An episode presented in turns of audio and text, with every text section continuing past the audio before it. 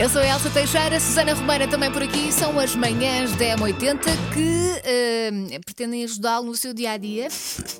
E ajudamos tanto. E não a tem, esperança, não é? não tem de quê, ouvinte, do quanto nós o ajudamos nesta vida. Porque normalmente quando fala sozinho, se calhar pensa, ai que ridículo, estou a ficar maluco, mas não. Não. Além de haver muita gente que fala sozinha, eu, e eu falo ah, mesmo de, de- de ir sozinha na rua, porque quando ando a pé dá-me para falar. Ok. E eu falo de facto sozinha.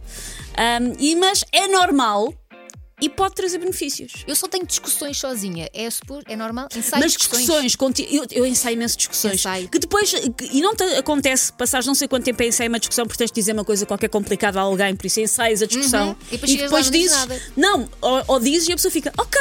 E tu, caraças, eu perdi não sei quanto tempo a ensaiar uma discussão que não está a existir. Aqui na contra-argumentação. Pois, eu estava à espera que esta pessoa me respondesse de volta e a pessoa só disse: está bem. Ah, meu Deus. Bom, quatro benefícios que podem então vir de falar sozinho. O primeiro é que melhora a memória. Porque quando falamos sozinhos, sobretudo se for em voz alta, melhoramos a nossa capacidade de memorização.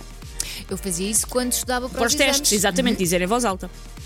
Segundo, melhora a autoestima. Nada como se olhar ao espelho e elogiar, não é? Por isso, ah, é isso. Falo sozinho de olhar ao espelho e pensar, gatona. E, e tu pensas isso como se fosse o Paulo a dizer, que o Paulo Claro. costuma dizer, olá, oi gatinha. Claro, eu, eu sempre tenho que fazer de rebarbada a voz que me veio a do Paulo. Terceiro, benefício de falar sozinho. Relaxa, seja a voz alta ou só no seu pensamento, falar sozinho é um relaxamento porque é uma necessidade do ser humano conversar, estar a par das suas ideias e então este processo, como é normal no ser humano, relaxa. Porque eu já ouvi dizer que não é normal, não é natural no ser humano ficar sozinho. E então, se calhar, é uma Portanto, forma de. É como o Tom Hanks naquele filme, faz um amigo numa bola de vôlei. Quarto, ah, funciona como um preparo, que era um bocadinho aquilo que eu e a Elsa estávamos a falar em termos de discussões, que a pessoa fala sozinho para Uhum. preparar discussões, mas pode ser outras coisas, como preparar uma reunião, uma apresentação, e a pessoa vai com mais segurança porque preparou aquilo falando sozinho. E eu vou com muita segurança porque eu, quando preparo sozinha, eu vou preparada para o pior. A sério? Sim, eu quando este falar sozinho, eu sempre preparada para alguém se vai chatear, vou sempre preparada para o pior, e depois chego lá e é sempre muito mais pacífico. Eu também costumo preparar para o pior, sempre nas situações da vida no geral, mas é para não apanhar uma desilusão.